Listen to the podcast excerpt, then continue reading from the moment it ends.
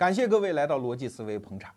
前不久啊，我们公司的 CEO 托布花妹妹在跟我闲聊工作的时候，说到一句话啊，她说啊，看来我们这盘小生意再要往下发展，我得去打入那些互联网产品经理高手的圈子，去跟他们学一学互联网产品经理的思维。哎，你看挺普通的一句话吧，但是落到我耳朵根子里，心里可不是滋味了。为啥？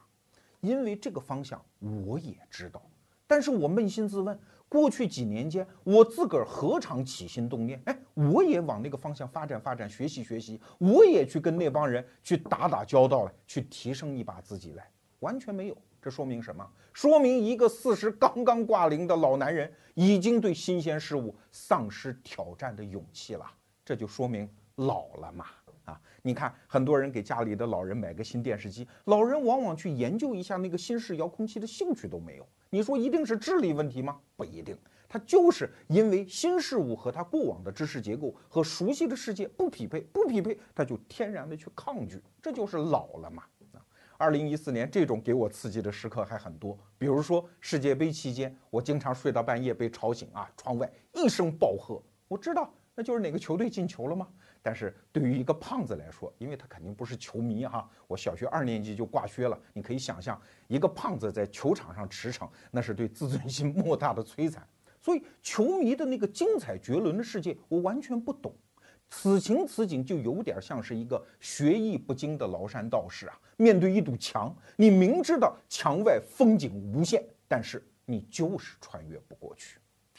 所以这就让我想到了美国将军麦克阿瑟讲的一句话，他说：“老兵不死，他们只是凋谢。”这句话当然是夸奖老兵的了，但是你不觉得这句话在这个新鲜事物层出不穷的时代，又可以有一番全新的解释吗？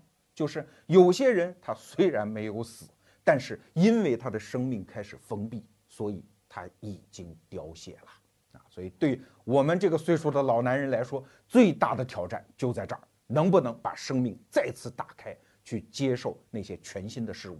因为我们在少年时分，可能因为各种样各样的条件限制和某些领域擦肩而过。但是我们成年之后，能不能勇敢地向那些陌生领域挑战和进发？至少保持那么一丢丢的好奇心嘞？啊，这也是生命质量的保证啊！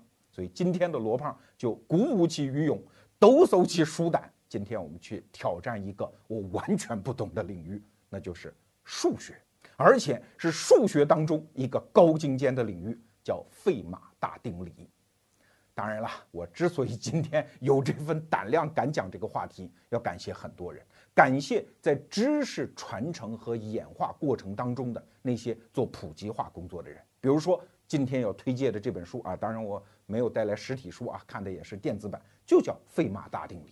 把数学界的那些高精尖的知识，用各种各样的故事讲给普通人听。也要感谢我们本期节目的策划人，毕业于四川大学数学系的康宁先生。正是因为他们的帮助，今天罗胖才能够有了这些拐杖，抖擞起鼠胆跟你讲这个话题。好吧，我们切换到数学啊，先给大家看一个公式啊，向毛主席保证，今天整期节目讲这么高深的数学问题，只出现这一个公式。啊，向大伙儿保证，这公式大家都看得懂了，勾股定理嘛。啊，直角三角形的两条直边，x 的平方加上 y 的平方等于那条斜边的平方。啊，这基本上学过数学的就不可能不知道这个定理啊。要知道，我们中国人发现勾股定理很早嘞，要根据文献来看商朝的事儿啊。但是要知道。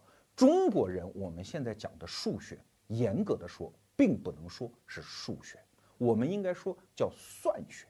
啊，你去看中国人早年就有很丰富的数学的典籍，我们都知道什么周辟算经啊，九章算术啊，哎，但是你一看它的章节结构，你会发现一个鲜明的特征，就是中国人的数学是为了实用啊。你比如说九章算术的目录啊，比如说什么方田、军书、商工。哎，它都是解决，比如丈量田地呀，啊，怎么算粮价呀，怎么算这个做工工程里面那个土方的数量啊，它都是解决实际问题的啊。中国人就是这样一个实际的民族嘛。你只要知道怎么用，比如勾股定理，在中国传统的古书中告诉你，勾三股四选五啊，基本上告诉你平方等于就可以了，你就拿去用。中国人很少去较这个死理儿，说为啥呢？那它就是这样吗？啊，为啥有什么用啊？没有用的事情，我们中国人是不去操心的啊。所以在世界主流的数学史当中啊，也可能是因为我也不懂啊，也可能是西方人搞种族歧视啊。总而言之，中国人是没有太多地位的啊。让我们气炸了肺的一件事情，是一九七二年有一个著名的数学教授叫克莱因。写了一本著名的数学史的著作啊，叫《古今数学思想》，居然在序言里说了这么一段话啊，说为了不让本书的素材漫无目的的铺张，所以有些民族的数学我们就给自动忽略啊。哪些民族呢？比如说中国、日本、玛雅人。我靠，中国人和日本人和玛雅人搞到一起来啊！他说他们的数学对世界人类的主流思想是没有什么贡献的。这个说的真让我们中国人不服哈！但是如果我们真的回到数学历史的主流，你会发现，至少中国的数学或者说算学跟世界主流数学确实它的目的就不一样啊。好，那让我们切换到古希腊，也就是西方数学的源头，去看看他们的数学是怎么回事儿。提到古希腊的数学，就不得不提到一个人啊，叫毕达哥拉斯。那要知道勾股定理。在西方就称之为叫毕达哥拉斯定理，那个这个区别在哪儿呢？区别不在于结论，而在于他们要证实这个结论。你说那不是死心眼儿吗？对，西方数学你去学它的历史，它就是一个死心眼儿的历史。甚至我们追问的更狠的话，它甚至就是一个像宗教般的，是已经剔除了理性的完全的一种迷狂的历史。是一种不出于实用的目的，一种完全的智力上的比拼竞赛啊！用佛家的讲法，完全是一种贪嗔痴。你比如说，世界上一些著名的数数学问题啊，比如四色问题，啥意思呢？就是他们发现画任何一个复杂的地图，我们只需要四个颜色就可以，因为不同的行政区或者国家，你要用颜色把它区别开了。再复杂的地图，只需要四种颜色。你要中国人看，那不就可以了吗？知道这个结论啊？我们画地图的时候背四种颜色就可以。西方人要问为啥？靠，知道这个为啥？为啥呀？但是他们就在问，而且这是一个著名的数学难题。再比如说哥德堡七桥问题，说哥德堡这个城市啊有好多河流，哎，然后它这个城市里面有七座桥，那我们如何不走任何一次冤枉路啊？用一次把这七个桥都能通过，可能不可能？他们在琢磨这个啊，你对于一个中国游客来说，这不神经病吗？啊，有功夫琢磨这个问题，不如把一座桥走两趟，也把整个城市逛光了，不就完了吗？所以你看，这是一个实用主义和一个智力竞赛之间的区别，在一开始他们就分道扬镳。说到毕达哥拉斯这个人啊，我们都知道他是这个定理的创作者，但是你真的去看他的生平，你会发现他哪是什么数学家，整个是一邪教头子，啊。毕达哥拉斯大概出生在公元前五百年左右啊，这个人他创立的所谓的哥拉毕达哥拉斯学派，你今天好像以为是一个大学系主任的角色，不对，人家是一教主啊。他们觉得自己的智力特别高尚，因为我们会玩数学啊，他们从数学当中感受到了整个世界的那种美妙啊，在他们看来，数是什么？数是整个世界的规律啊。你比如说，他认为一。是世界之母，万物之母，而二呢？二代表意见啊！你看它跟一不一样，所以它对一有意见。三是什么？三是世界万物的形状啊！所有的桌子腿儿有三个，它就支得住，所以这是世界万物的形状。四四代表正义，五呢？五正好是两个偶数和一个奇数，所以代表婚姻等等。他们把整个数都按这套理论给解释啊！而且毕达哥拉斯确实在世界万物当中，这咱们也得说哈。那个时候的人，他的生活多单调啊！啊，又没有卡拉 OK 啊，又没有电影院啊，又没有小三儿可以找啊。那个也许有哈哈，但是总而言之，那么单调的食物，那么单调的生活，对他们的精神世界来说，尤其是对那些高智商的圣贤来说，那个智力总是充裕的嘛。所以他总要找到这个世界让他兴奋的地方。数这个东西落到毕达哥拉斯和他的门徒的手里，觉得我的个老天！我发现一个全新的世界，原来上帝天神是通过数来统治这个世界的。在他看来，整个世界、星空、宇宙就是上帝在弹拨的一个大竖琴啊！因为他发现音乐也是跟树有关的呀，音阶那不就是树吗？什么叫和音？两个声音搁在一起特别好听是什么原因啊？是因为一根弦和另外一个一根弦之间有整数倍的关系，两个声音就好听；不是整数倍的关系，两个声音搁一块就不好听。这不就是天神给我们的暗示吗？我们整个世界就应该在树当中生活呀，我们的生命就应该奉献给、祭祀给这些上帝给我们的树啊。所以你去看啊。毕达哥拉斯学派实际上到后来就是一邪教，因为他定定了很多规矩，跟数就没什么关系啊。随便给大家说一点，那个单子特别长，我看到，比如说他们要求教徒啊不准跨过门槛，不准碰见白公鸡啊，看见一面包不能掰开来吃，但是又不能吃整块的面包。啊，不能弯腰去捡东西，不能走大路，等等啊，给这定了很多这样的规矩，是一个神秘主义的、有着严格纪律的教派。这里面还牵扯了一个故事啊，这个是数学史上著名的，叫第一次数学危机。那这次危机是怎么回事呢？话说，人家毕达哥拉斯有一个终身的信仰，就是整个世界的数都是由整数构成的，一二三四五六七八九十，十九八七六五四三二一啊，就这些东西。你说还有小数嘞？没错，但是你比如说零点八，它不就是四除以五的结果吗？所以它的根子仍然是整数啊。这个结论得出来之后，就轮到一个倒霉蛋出场了，他的名字叫希帕索斯，他是毕达哥拉斯的一个弟子。他跑到黑板前一看，呀，老师啊，这个公式好美妙哦！你看，三的平方加四的平方等于五的平方。那如果是一的平方加一的平方等于几的平方嘞？啊，在我们现代人看来，那就等于根号二的平方呗。啊，那就算吧，根号二是几嘞？算来算去出大事儿了。原来根号二是一个没头没尾的数，是一点四一四等等等等等，没头没尾，没完没了。那你老师不是说世界是由整数构成的吗？怎么会冒出来这么个魔鬼呢？啊，毕达哥拉斯说：“慢着，慢着啊，我这脑子转不过来，让我想想。”想了半天，说：“这么着吧，我们把希帕索斯给弄死吧。”于是带领门徒把希帕索斯给扔河里淹死了。这就是历史上的第一次数学危机。因为对于这个教派来说，它是一个人间的组织。可是数学最美妙的地方就是它独立于人存在。它是一个似乎由上帝写就的基本规律啊！甭管你是一个屌丝，还是一个大学教授，还是国家的院士，面对一个数学的结论，谁都是一翻两瞪眼，没法否认啊！所以，作为一个人间教派的拥有权威的毕达哥拉斯来说，他完全无法接受这样的颠覆。所以，怎么解决呢？就把人弄死嘛！啊，把这个问题就不存在了，从此世界又月白风清了。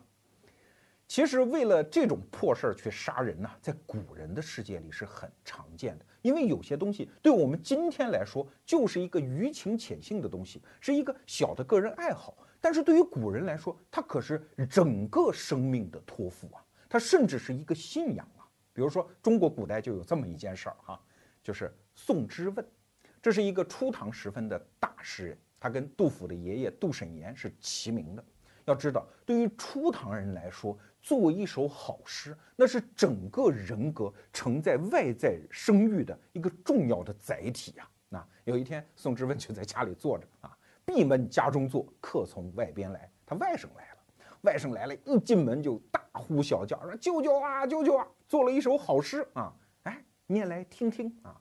年年岁岁花相似，岁岁年年人不同。好诗啊！”宋之问想了想，说：“外甥啊。”跟你打个商量啊！你看我跟你娘是亲兄妹啊，你能不能把这首诗算我写的呀？啊，外甥说那可不成啊啊，那怎么行呢？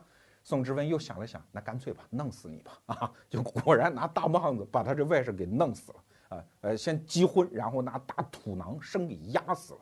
为什么拿土囊压？没有伤口嘛？啊，还是有一些智力的。这是中国古代诗坛上出的一个事儿。但是说白了，很多我们现代人觉得稀松平常的事儿，对古人来说可是生命中的大事儿，是足以让他鼓起勇气谋财害命的事儿啊！对毕达哥拉斯就是这样。所以你看，古代西方数学的源头，它是一个近乎于迷狂的宗教思想啊。当然，随着历史的演进，渐渐的数学走出了自己的道路啊。他虽然脱出了宗教，但是在中世纪的时候，你会发现很多数学家，他之所以研究数学，就是一边感受数学的美好，一边去赞叹上帝的伟大啊！居然创造了这么美妙的一个系统。比如说我们学。呃，平面几何都知道，有那么简单的几个公理，居然可以推出如此缤纷的一个定理的世界，这不是上帝他老人家，谁有这般神力，能够创造这样的奇迹嘞？所以数学家往往是一边在草稿上演算，一边在心里崇拜上帝。当然到后来哈，很多数学家那完全就演变成一种智力上的优越感了，很多数学家都是这样啊。包括我们伟大的革命导师马克思啊，你以为他专写革命著作吗？闲暇时分，人家也用做数学题的方式给自己提供一种休闲娱乐。再比如说，著名的数学家高斯啊，这个人出生在十八世纪，但是生活在主流是在十九世纪啊，一八五五年死的。高斯这个人就是这样，他一生解决了无数的数学难题，他最得意的叫。正十七边形尺规作图啊，你听这个词儿都怪啊，啥意思呢？就呃四方形就是正四边形啊，做正十七边形，如果只给你两样工具，就是一个是圆规，一个是没有刻度的尺子，就这两样东西，你能不能画出一个正十七边形？要知道，这是一道著名的数学难题，从古希腊的时候就把阿基米德拦住了，在近代的时候，牛顿也没有解开。啊，人家高斯天纵英才嘛，数学老师给他布置了当晚的三道题，前两道题轻松就解开，这道题难一点，人家也就用了一天晚上就给解开了。他解开的时候都不知道，哦，原来牛顿都没有解开过，所以人家高斯临死的时候说：“哎呀，我的墓碑上别的就不要写了，画一个正十七边形吧。”所以你看，数学是什么？数学就是那些高智商的人秀智商的一个工具啊。当然。就今天我们讲的这个话题叫费马大定理啊，人家高斯一生也没有解开过。当然，对于一个有智力优越感的人，那高斯这个人有同行的数学家评价他说，这个人呢讨厌的要死。他每次证明一个定理的时候，都会像那个老狐狸走过林间，会用自己的大尾巴把后面的痕迹给扫得干干净净啊！你就看到他证明的那么漂亮。但是他的思路，他永远都不告诉你。你看，这不就简很典型的一个秀智商的人嘛，对吧？高斯这个人遇到我们今天这个主题费马大定理，他就一生都在表示说这个问题不重要啊，这个问题不值得我出手啊。但实际上，费马大定理有任何一点点滴的进展，高斯都会会心聚神的跑过来看看，到底怎么回事。所以说明费马大定理是一个让高斯这样的高手。都踌躇为难的大难题。那这个费马是何许人也呢？他是一个法国人，出生在一六零一年。他的父亲是一个当地的著名的皮革商人啊，家里有钱嘛，就逼着孩子考公务员嘛。今天的中国的年轻人都懂的哈，家里就逼着他当了当地的图鲁兹议会的一个公务员。但是他一生命又特别好。因为当时的法国鼠疫大横行，很多高阶的公务员陆续都死了，所以就给他腾出一条官场上的康庄大道啊！所以这个人迅速就当上了图鲁兹议会的大法官。但是因为高智商的人嘛，往往有强烈的优越感，不愿意跟外面的人七搭个八搭个，所以公事之余就在自己的书房内去演算数学题啊。而且当时的历史背景啊，英国人和法国人互相看不顺眼，所以这个费马每搞出一个定理，他都会给当时的英国数学家给记一份。对，你看，哥们儿又玩了这个，你们会不？哈哈，所以把当时同时代的英国数学家给气得半死。这个费马大定理是怎么回事呢？有一次，他可能是在晚上啊，突然想明白一个规律。然后他就在一个书的边角上写下了一句话啊，他先说了这个规律，然后说：“哎，我发现一个特别好的、简洁的、美妙的证明它的方法，但是这里太小了，我写不下。”你看，真是气死人！费马大定理，费马认为它可以证明，但是因为太小了，所以写不下，所以他没有证明给你看。那这就是那些高智商优越者那个讨厌之处。好我们来解释一下什么叫费马大定理啊？再来看这个公式啊，x 的平方加 y 的平方等于 z 的平方，这是勾股定理。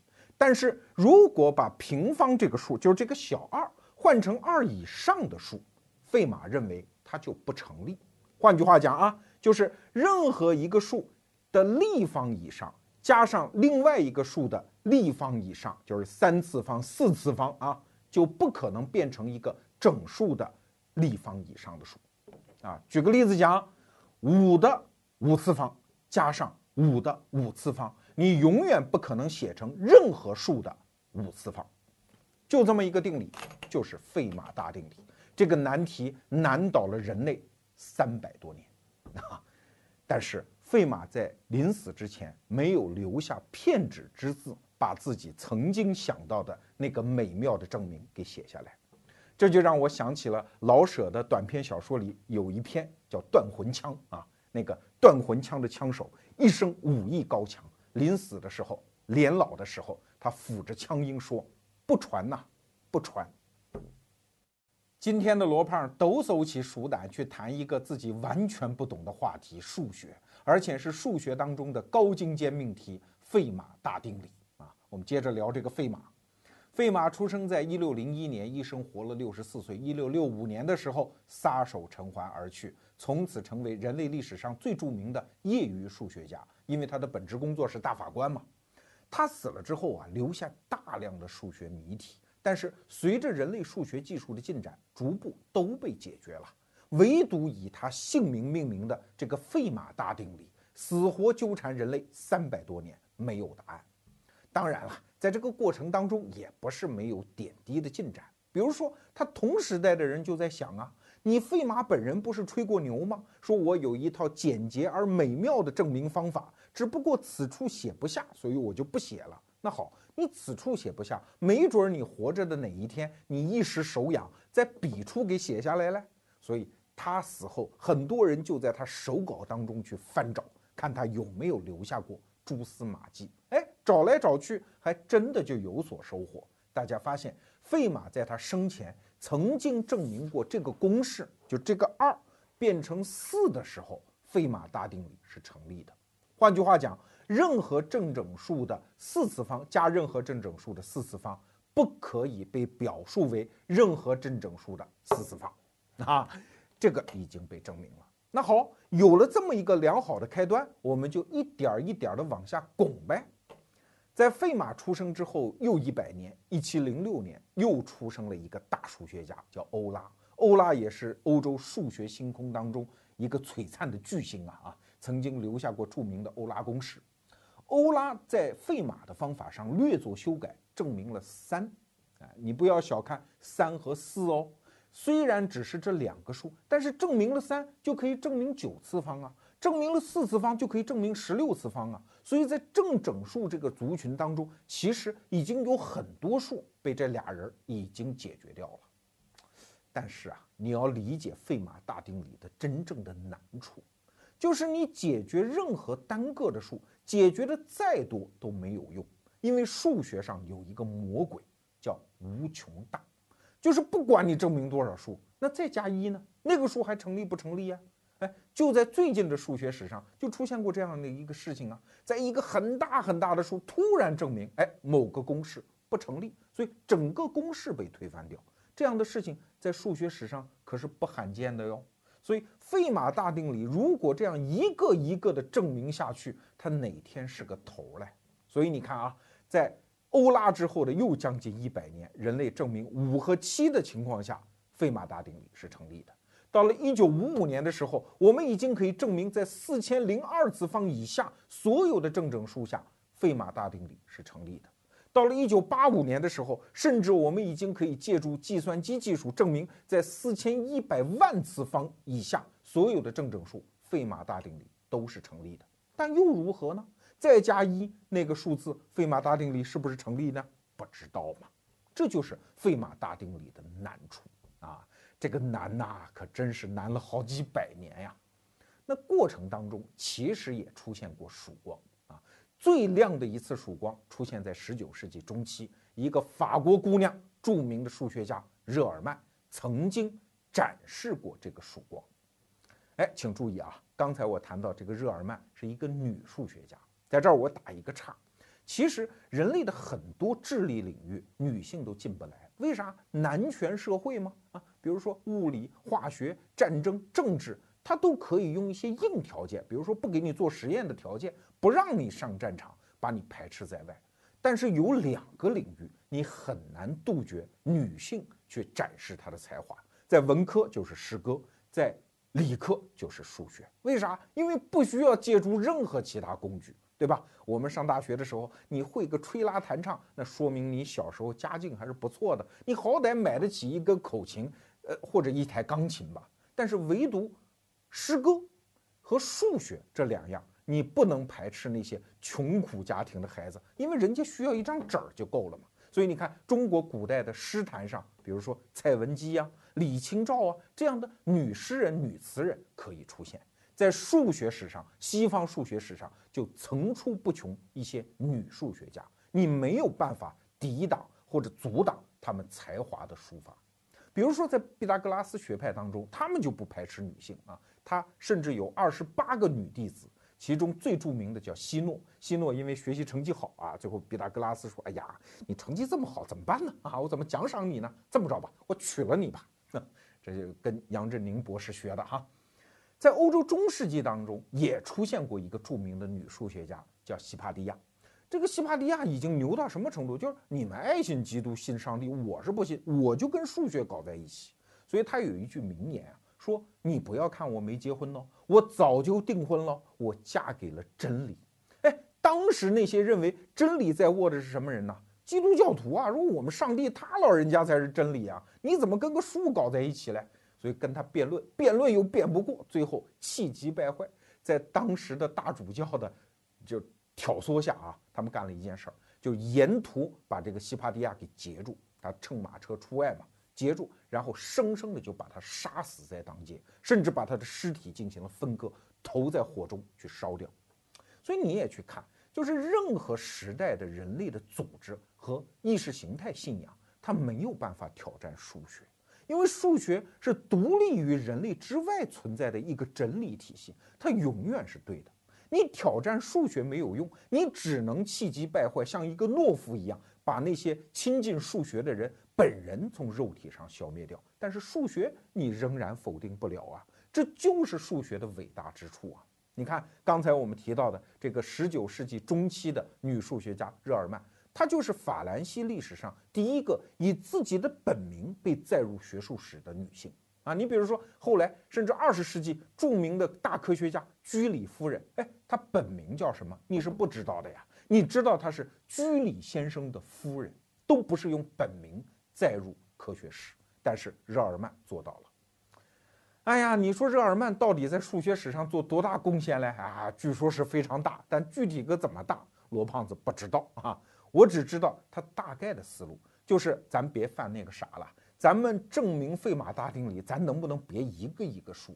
咱们能不能找一个统一的方案？一旦证明，就所有的数都能证明！所以日耳曼实际上提出了证明费马大定理的一个全新思路。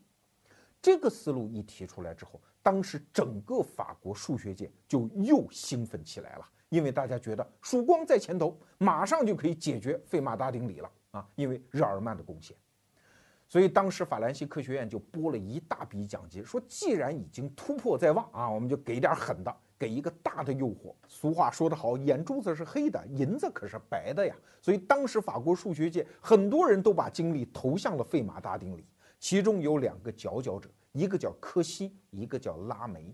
这两个人可是分头工作的哟，但是他们都把自己的研究成果写在纸上，密封在信函里，给法兰西科学院给寄去了。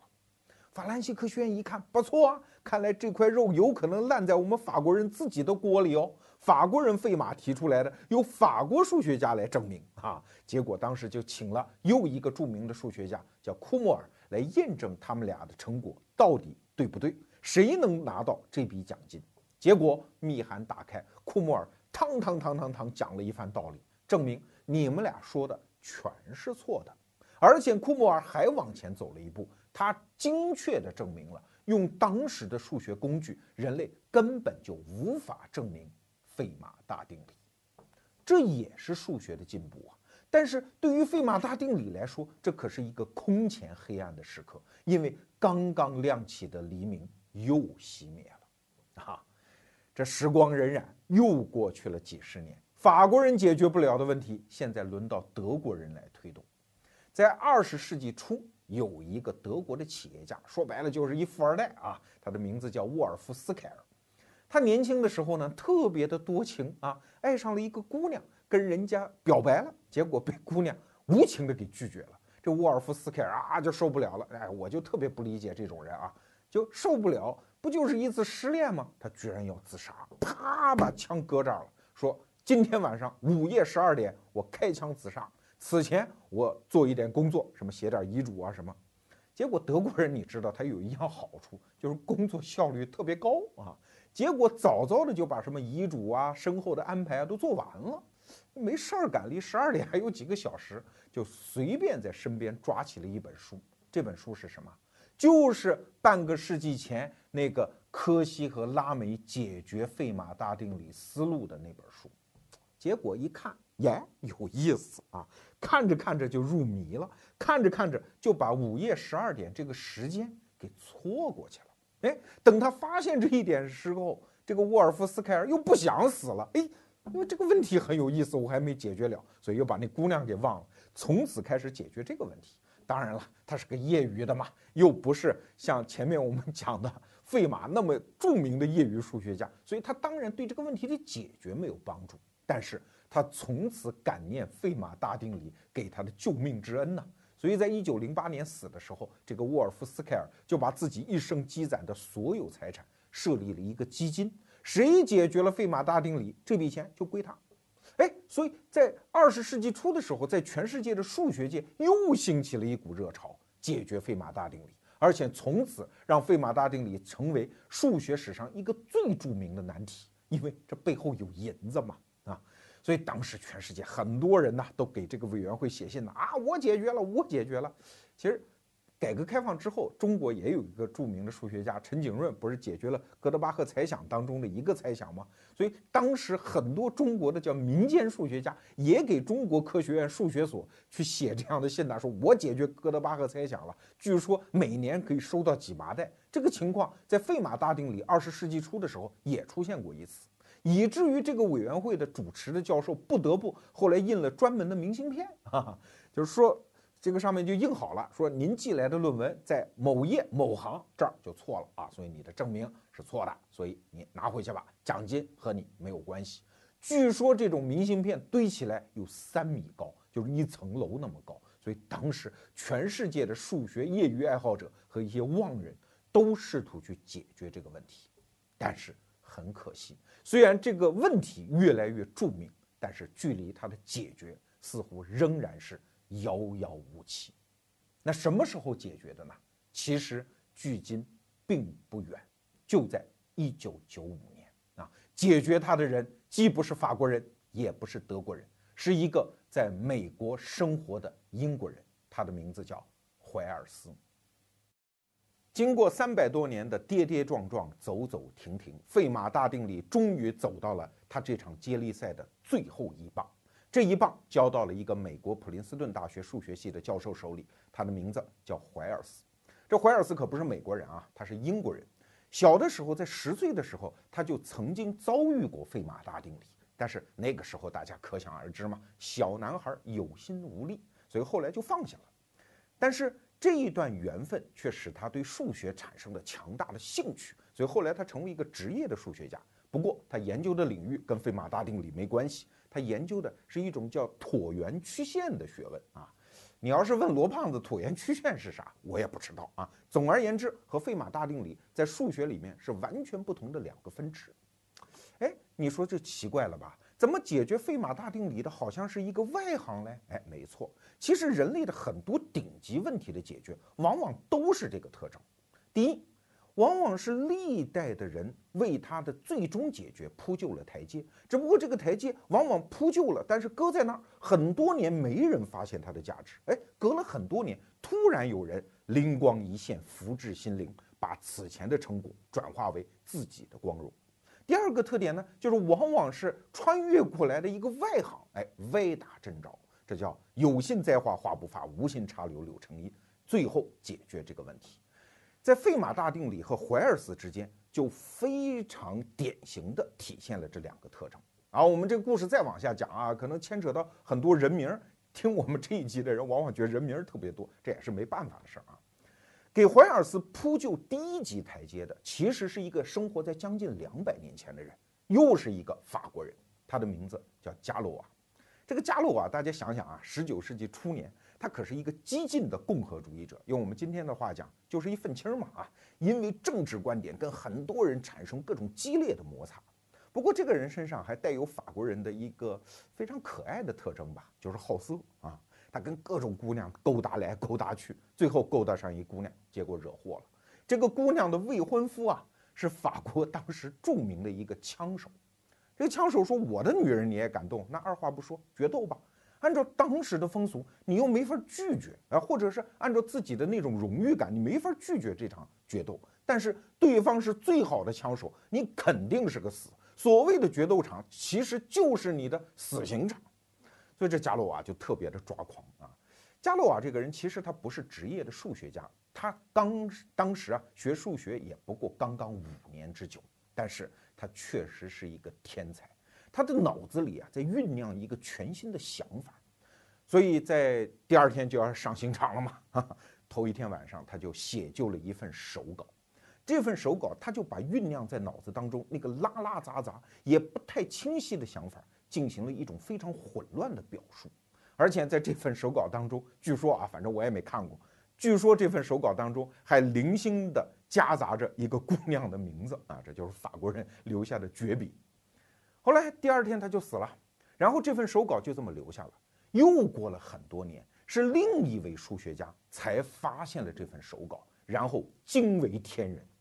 把这份手稿的整个思想，又用一种条分缕析的方式给它表达出来。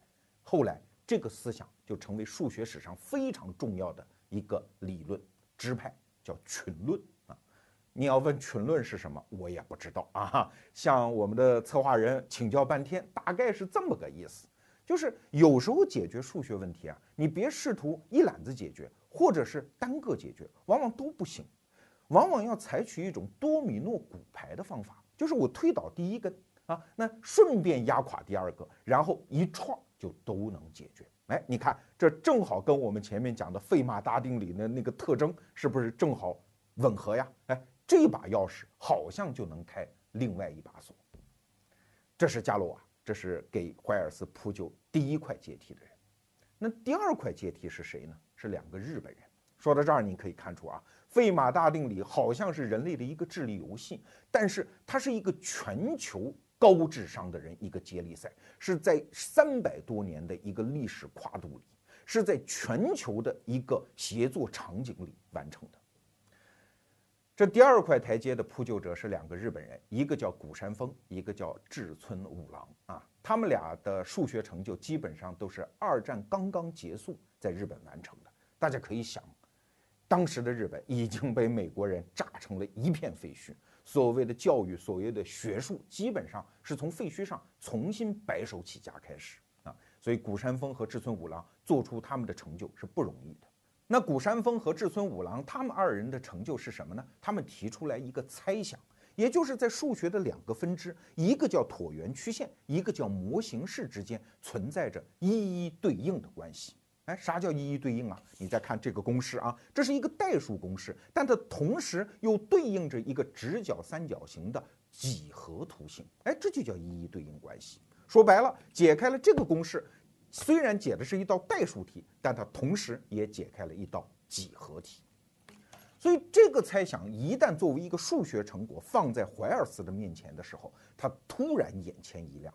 原来困扰人类几百年的费马大定理是有可能通过模型式这个数学的独立领域作为桥梁，过渡到他自己的职业生涯非常熟悉的那个叫椭圆曲线的领域，从而反过来间接的证明费马大定理。你看，整个思路突然开阔起来了。怀尔斯知道自己的一生迎来了一个巨大的机会，值得去赌一把，赌赢了，从此就成为。最著名的史上的数学家，赌不赢，从此一生黯淡无光啊！他决定赌，他赌的方式也很有意思啊！他决定一个人玩，这就得说到数学家互相之间那点勾心斗角。因为数学家和别的领域的科学家不一样，别的领域他多少有点外在条件，可是数学家呢，他凭的就是纯粹的思想。所以你说平时咱们是跟同行交流还是不交流？如果不交流啊，获得的如切如磋、如琢如磨的这个同行的帮助就很少。可是如果一交流，哎，万一你的哪句话点醒了对方的哪个灵感，结果对方先把成果发表了，哎，你何处去诉他？何处去告他？你自己比窦娥还冤啊。所以怀尔斯决定，既然这个思路是通的，那我决定一个人干。所以他当时还故布疑阵呐，做了很多呃小手脚哈。比如说，他把自己在椭圆曲线里面的很多研究的大成果给切分成一个一个的小成果，陆陆续续的发表。什么意思啊？就是告诉同行，哎，我还在研究原来的课题哦啊，只不过我的才情没有那么多了，我江郎才尽了而已呀，我只会研究小问题了。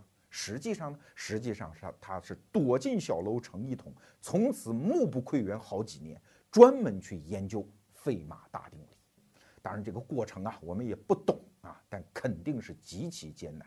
他自己在做计划的时候，曾经就认为，我至少要花三年，把椭圆曲线和模型式领域的所有的既有研究成果先复习一遍。当然，后来的进展比他预想的要好，但是也足足花去了十八个月。啊，这就是复习原来的题海战术，还谈不到去解决问题。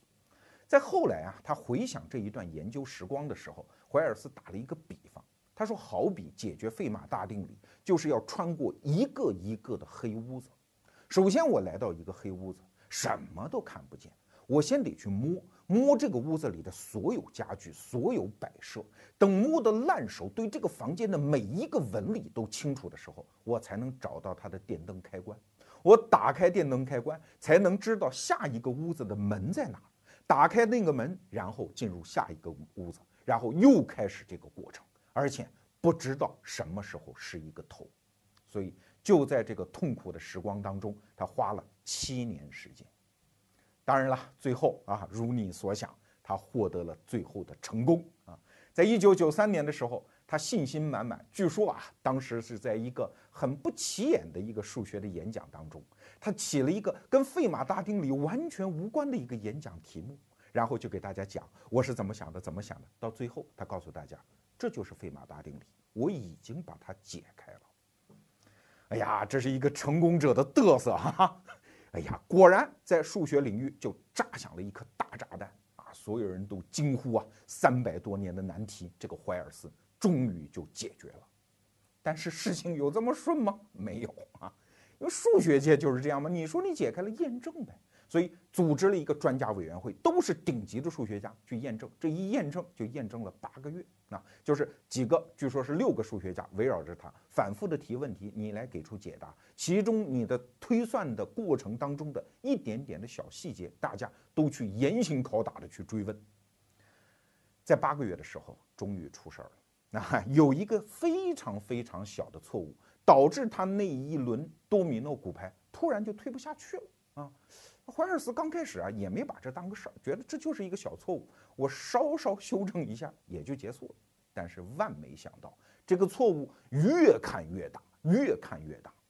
实际上，怀尔斯这个时候已经快崩溃了，因为你想这个多丢人呐！一个人啊用那么高超的姿态来宣称自己已经解决了费马大定理。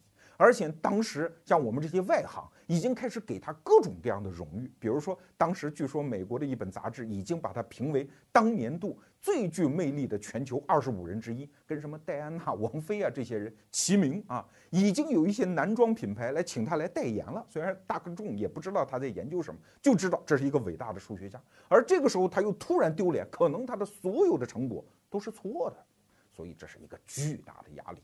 从一九九三年到一九九五年，他甚至一度已经坚持不下去，啊，当然，戏剧性的时刻最后还是到来了。在某一天，他突然想到了此前自己研究但是丢下的一个思路。他发现，如果把那个思路和现在的研究成果相结合，不仅可以解决这个小小的漏洞，而且可以让证明费马大定理的整个过程变得异常的优美而简洁。所以怀尔斯后来自己感慨啊，他说那一刹那眼泪哗哗的流下来，就觉得自己用杜甫的那句诗啊，那一刻真叫是漫卷诗书喜欲狂啊。在一九九五年的时候，他把这份研究成果作为给他妻子的生日礼物敬献给他的妻子。从此，怀尔斯成为二十世纪最著名的数学家，甚至是唯一著名的数学家。好了，费马大定理的故事我们就说到这儿。你可能会追问哈，罗胖，今天你为啥要让我们花将近一个小时的时间去听你侃一个你自个儿都不懂的领域的故事嘞？我确实不知道你听的目的是什么，但是我知道我为什么要说。因为我们这一代人也学过数学的好不好？但是我们当中的绝大多数人花了人生的十二年时光，六年小学，六年中学，被数学摧残。我们只知道数学是敲开大学校门的一个敲门砖。自打上了大学之后，这个东西就被我们当做人生当中最痛苦的经验被删除了。我们这一代人也想呐喊：数学滚出高考，好不好？但是。直到我读了《费马大定理》这本书，我才知道原来数学是如此有魅力。它的魅力是光芒万丈，吸引那么多智力卓绝的人把自己的生命献祭上去。整个数学史就是一曲波澜壮阔的史诗。这个时候，我才知道数学的好。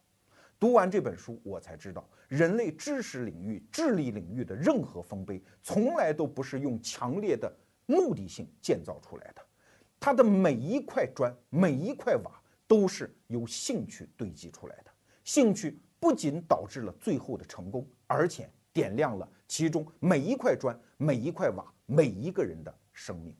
所以啊，如果你有一个伟大的目标，你有一个强烈的目的性，但是你发现自己缺乏兴趣啊，罗胖说一句狠话：洗洗睡吧。没有兴趣，你将一事无成。